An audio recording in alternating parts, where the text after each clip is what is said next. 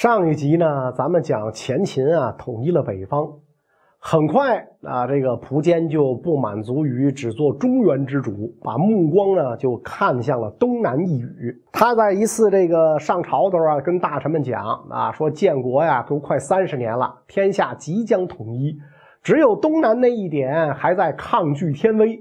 现在呢，我统计了一下我的部队，可以调动的有九十七万人马。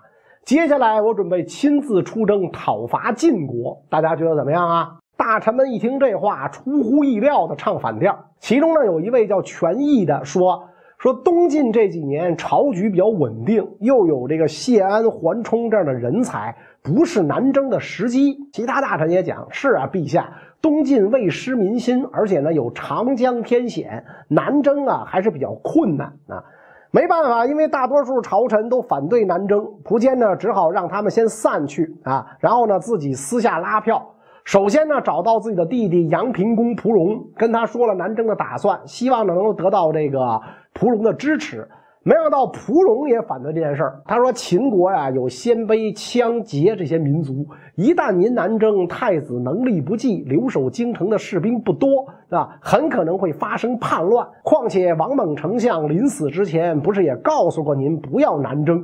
您难道忘了他的临终嘱托吗？”这个蒲坚听完了这句话，就非常生气，说：“此一时，彼一时，时移世易，岂可同日而语啊！我现在几十万大军，长江天险算什么啊？我的士兵把马鞭扔进长江，能让长江水断流，这就是投鞭断流这个成语的来历。所以呢，得不到大家的支持，苻坚的心里啊就非常苦闷，怎么就没有人能理解朕的心情？”就在这个时候，京兆尹慕容垂的话让苻坚豁然开朗啊！这个慕容垂跟苻坚讲，当年晋武帝平定东吴，同意的也就俩仨人，如果听从大家的意见，怎么能统一全国呢？苻坚听完非常高兴，说：“与朕共定天下者，只有卿一人。”当即赏了这个慕容垂啊锦帛五百匹。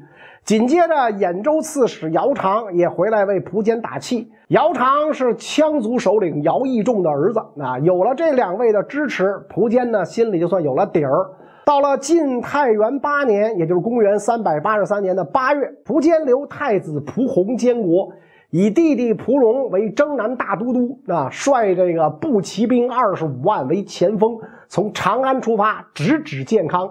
以姚长为龙骧将军，率义粮二州水军十万出成都、顺江东下，然后自己亲率六十余万大军，一共是征调了一百多万人马，浩浩荡荡向南开去。苻坚对这次南征是志在必得，所以出征之前放出风去啊，说东晋灭亡之后，加封东晋皇帝为尚书左仆射，谢安为吏部尚书，桓冲为侍中，总之不会亏待他们。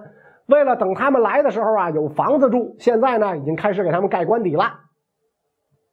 秦军南下的消息就传到了建康。我的个妈呀！一百万秦军呢，朝着自己来了。东晋朝野上下官员吓得不轻啊！江山易主，社稷垂危。晋国皇帝司马曜更是惊慌不已。但是要说他们跟驻守淮南的谢玄、谢石二人比较起来，那还算好的。当时东晋的主要军力分成两股，一是驻守荆州，也就是长江中游的桓冲集团；一个呢是驻守淮南的北府军集团。北府军集团由谢安的弟弟谢石和侄子谢玄二人统领。就在此时，蒲荣二十五万前锋已经逼近淮南。所以，这个谢玄、谢石异常焦急，赶紧呢向丞相谢安问计啊。都知道您计策多，您赶紧给支个招啊。谢安非常淡定，只说了一句：“你们放心，我自有安排。”然后呢，就外出游山玩水去了，留下谢玄、谢石心里万马奔腾，但没辙，靠谁也靠不住，俩人只能靠自己，搜罗搜罗手上可以动用的兵力，前去应战。很快，蒲龙的前锋部队渡过淮河，攻占了寿阳城，就是今天的安徽寿县。东晋这边呢也没闲着，龙骧将军胡斌带八千水师，随后到达北水和淮河的界口。蒲龙一听说胡斌来了，赶紧命两万大军去迎击。两军几回交战，晋军不敌，退回了峡石。蒲龙的兵力呢，趁势追击。峡石这个地方是进淮水必经的峡口，两岸各有一城，十分险要。所以蒲龙派的人呢，攻了四五天没攻下，那就向这个蒲龙请求增援。蒲荣说呀，关口险要，就算增兵也攻不破。你们现在开始啊，不用攻城了，只需要把两城围好。时间长了，胡斌一定缺粮，到时候城池不攻自破。然后蒲荣又派了五万兵马抢占了东边的洛涧关口，阻止谢玄军队前来增援。就这样，谢玄只能暂时停止进军，在这个洛涧河附近啊扎下营来。果然，被困峡石的胡斌很快粮食吃完，于是呢就派人去向这个谢玄求救。结果这人走到半路上被蒲龙抓了。蒲龙得知胡斌求救，立刻向蒲坚报喜，说：“看来攻下峡石啊，指日可待。”蒲坚特别高兴，一激动，快马加鞭，带着八千骑兵来到寿阳和蒲龙会合。剩下的主力部队被他远远的甩在了后面。蒲坚这个时候信心简直爆棚啊啊！跟大家说呢，打算接下来渡过淝水，寻找江南主力决战。这个时候呢，有一个叫朱旭的大臣站了起来，那说：“主公先别着急啊，咱们啊还是稳妥一点比较好。这样吧，我先去劝劝谢玄。”如果他们能直接归降，咱们可以免于兵戎相见；要是不降，您再南攻也不迟。蒲坚觉得，哎，是个道理，能动嘴的事儿何必动手呢？就让他去了。但是蒲坚万没有想到，这个朱旭本来是降秦的晋将，仍然是身在秦营心在晋，所以见了谢玄之后，第一件事就是表明心迹，跟他讲。啊，秦军虽然号称百万雄师，但大多数秦兵在路上。寿阳秦军只有二十多万，那跟我军的兵力啊相差没有那么悬殊。现在必须趁秦军兵力不多，速战速决，不要拖，不然等秦军全部在江淮部署完毕，再想取胜就难了。而且呢，秦军当中是吧，真正想打的兵不多，汉人不想打。汉人是以这东晋为自己的心理祖国嘛？至于这个鲜卑人、羌人、羯人，这跟氐族都不是一个民族，根本就不一条心。甚至什么慕容垂、姚苌这帮人，盼着这个前秦失败好自立，是吧？他们就是乌合之众。把这个前秦的情况介绍一个底儿掉。朱旭回到了寿阳，谢玄听完朱旭的情报，深信不疑，于是不惜代价，立刻发兵，拼命强攻洛涧。最后呢，终于攻下洛涧，然后迅速进军到淝水东岸八公山下。这么着，洛涧一失，秦军南下的绝对优势就消失了，只好在淝水西岸跟晋军隔淝水相斥。一天，蒲坚站在寿阳城楼上眺望晋军，看到敌人军纪严整，又看对面八公山上风吹过来，草木晃动，隐约之间仿佛有千军万马。蒲坚心头一震。转过头来对蒲龙讲：“这明明是劲敌，何言弱旅呢？啊，把八公山上的草木望成了晋军，所以成语‘草木皆兵’因此而来。就这样，蒲坚爆棚的信心呢被削弱了一些，马上命令秦军沿岸构筑防御工事。这么一来，晋军想要渡河就很困难了。消息很快传到了在外游玩的谢安耳朵里。谢安说：‘不要慌。’大笔一挥。”给蒲坚写了封信啊，信中说：“你不是自恃兵强马壮，想要速战速决吗？如今你紧逼在河岸之前，我们怎么对决？你真有量，就往后让一让，然后咱们好好的干一仗啊！让我军过河，好好的干一仗。”这封信到了蒲坚那儿，他身边的人呢就都跟他讲：“咱没必要让路，现在我众敌寡，就这么耗着，能把他们耗垮。”但是蒲坚就说。咱们可以先让个路出来麻痹敌人，等敌人渡河渡到一半，再用铁骑冲击，肯定大获全胜，击敌于半渡嘛。这个想法得到了蒲荣的支持，所以蒲坚决定下令全军后退。让蒲坚万万没有想到的是，他的撤退计划完全是给自个儿啊挖了个大坑。此时下面的秦军非常厌战。加上汉族、鲜卑族、匈奴族、羯族、什么羌族这些民族啊，指挥不统一，向后撤退的时候啊，乱了步伐啊，阵型大乱。你想，古代打仗，他没有今天这么先进的这个这个。指挥手段完全就靠旗子、鼓这些玩意儿，几十万大军的战场调动非常的复杂。前军往后一退，后边不知道怎么回事更糟糕的是，朱旭带着一帮降秦的晋兵在秦军当中大喊说：“秦军败了，秦军败了。”这一喊，导致一部分秦军信以为真，以为撤退是因为己方战败啊，搞的是争相奔逃啊，这个后撤就变成了溃退。晋军瞅准这个时机，立刻发起进攻，于是秦军大溃，假逃变了真逃。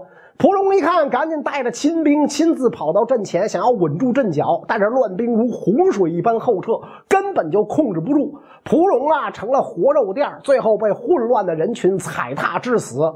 这么一来，更完球的了，对吧？朱旭的兵又在这个秦军阵营当中喊：“蒲荣死了，蒲荣死了！”本来就无心恋战的秦军没了统帅，更是拼命北逃，各种踩踏。在寿阳城头上观察战场的蒲坚被这个场景直接就吓傻掉了，怎么也没想到，几乎一战未打，秦军就溃散成了这个怂样子。如今没别的办法，只好赶紧跟着颠儿。后来据说呀，只要秦军听到风声和鹤的鸣叫声，都以为是晋朝追兵来了，这就是成语“风声鹤唳”的由来。所以，淝水之战。八万晋军对战二十多万秦军，以秦军大溃而告终。啊，这是中国古代战争史上著名的以少胜多的战役。淝水之战胜利的捷报马上送到了建康城。当时谢安正在府中跟客人下围棋，看过捷报之后啊，故作镇定的把捷报随手放在一边，继续下棋。啊。第一盘棋下完，这客人忍耐不住了，就问啊，说前方战事什么情况？谢安只是淡淡说了一句：“小儿辈遂已破贼。”客人就急忙站起来告辞，把好消息传递出去。然后谢安是走向内室。其实啊，谢安心中激动万分。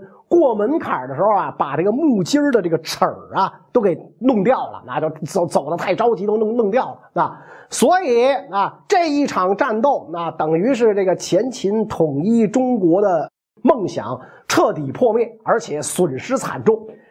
龙骧将军姚常率领的十万水军在巴东，就是今天的重庆奉节，遇到晋兵阻击，多日不能前进，得知秦军主力大败，只好撤回成都。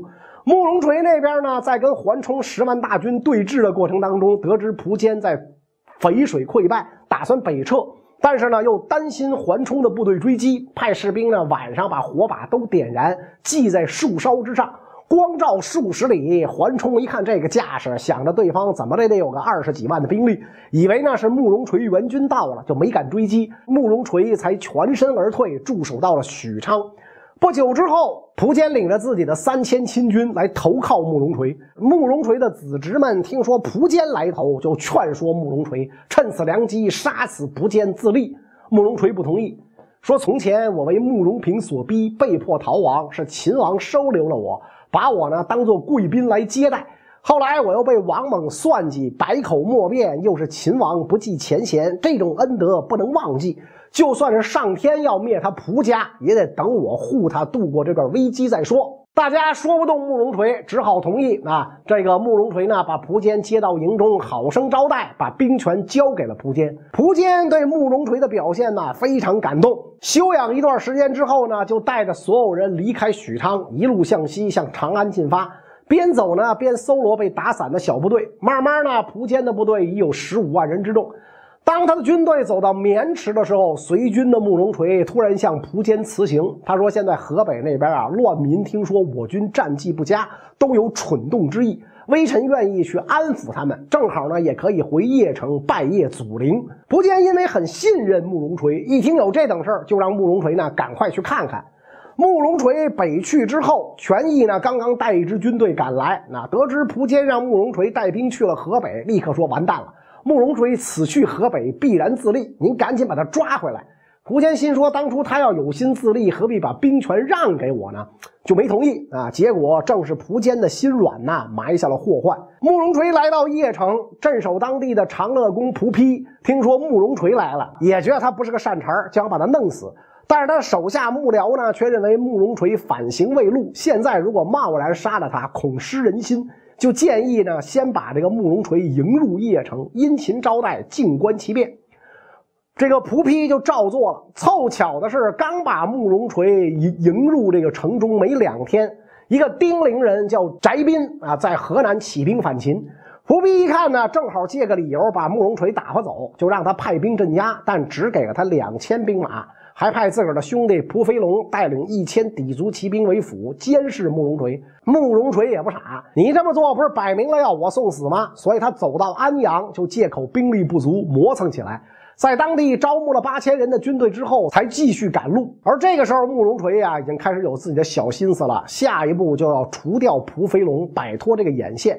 终于，在一个月黑风高的夜晚，那慕容垂让四儿子慕容宝在前面领路，另一个儿子慕容龙带兵跟在后面。这么一来呢，就把氐族士兵夹在中间。蒲飞龙没有丝毫察觉，啊，就在安排好之后，慕容垂一声令下，啊，让身边士兵勒响战鼓。慕容宝、慕容龙立刻指挥官兵两面夹击，把蒲飞龙和一千名氐族骑兵的脑袋全剁了下来。杀了蒲飞龙之后。翟斌闻讯带兵来见慕容垂，直接呢就归附了慕容垂。接着呢，翟斌劝慕容垂称帝啊，谁知道呢？慕容垂拒绝了，那说这个慕容伟啊才是燕国正统。如今洛阳四面受敌，不是我们立足之地，不如夺取邺城，控制天下。于是带兵转而向邺城挺进。到达荥阳的时候，慕容垂自称大将军、大都督、燕王。正式立国，他建立的这个燕国呢，历史上称之为后燕。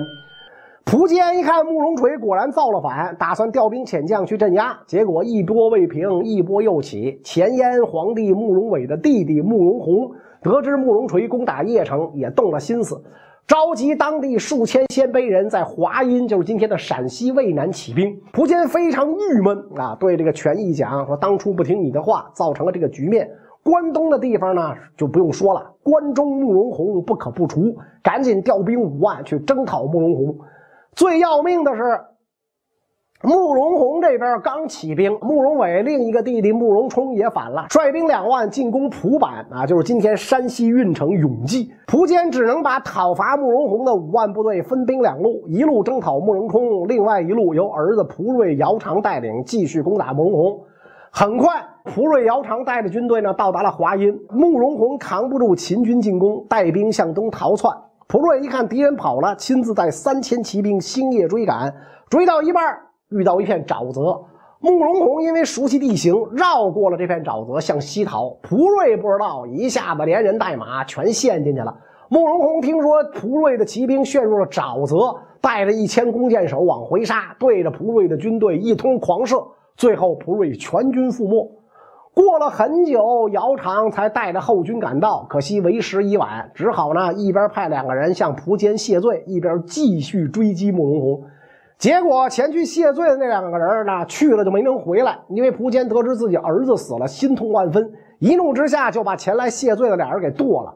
姚长听说这件事非常害怕，心想两个报信的回去都人头落地，这要换了自己能有好吗？就赶紧把军队解散，带着十几名亲信逃到了渭北。慕容宏一看没了追兵，就留在晋南招募鲜卑士兵，很快聚集了五万人马。恰巧这个时候，慕容冲刚被秦军打败，率败军一万赶来投奔，二人合兵一处，有了点资本。慕容宏呢就开始喘了，派使臣前去跟蒲坚说：秦国当年灭了燕国，而现在呢，燕国的吴王慕容垂已平定关东。请您把我们燕国皇帝和宗室功臣们送回邺都，以后秦燕两国以虎牢关为界，井水不犯河水。蒲坚一看这封信，心说呀：“你算哪根葱啊？”一气之下，让人把慕容伟带上殿来，把这封信扔到他面前，破口大骂，骂了仨小时没停。慕容伟吓得直磕头，赶紧说：“孩子们不懂事儿，您别跟他一般计较。”最后呢，蒲坚还是心软了。就让慕容伟写信招抚慕容垂、慕容宏等人。慕容伟回府之后，果然给慕容宏写了一封信，但是信中内容啊，却不是劝降，说呀，如今我已是燕使罪人，肯定不能生还。你们不要顾念我，你可以为大将军，领司徒，代行皇帝事，以慕容垂为相国，慕容冲为太宰。如果有一天我听到我的死讯，你马上继位。慕容宏接到信之后非常感动，立刻称制改元，重建了燕国。为了跟那个慕容垂建立的燕国先相区别，他建立的这个燕国呢，被称为西燕。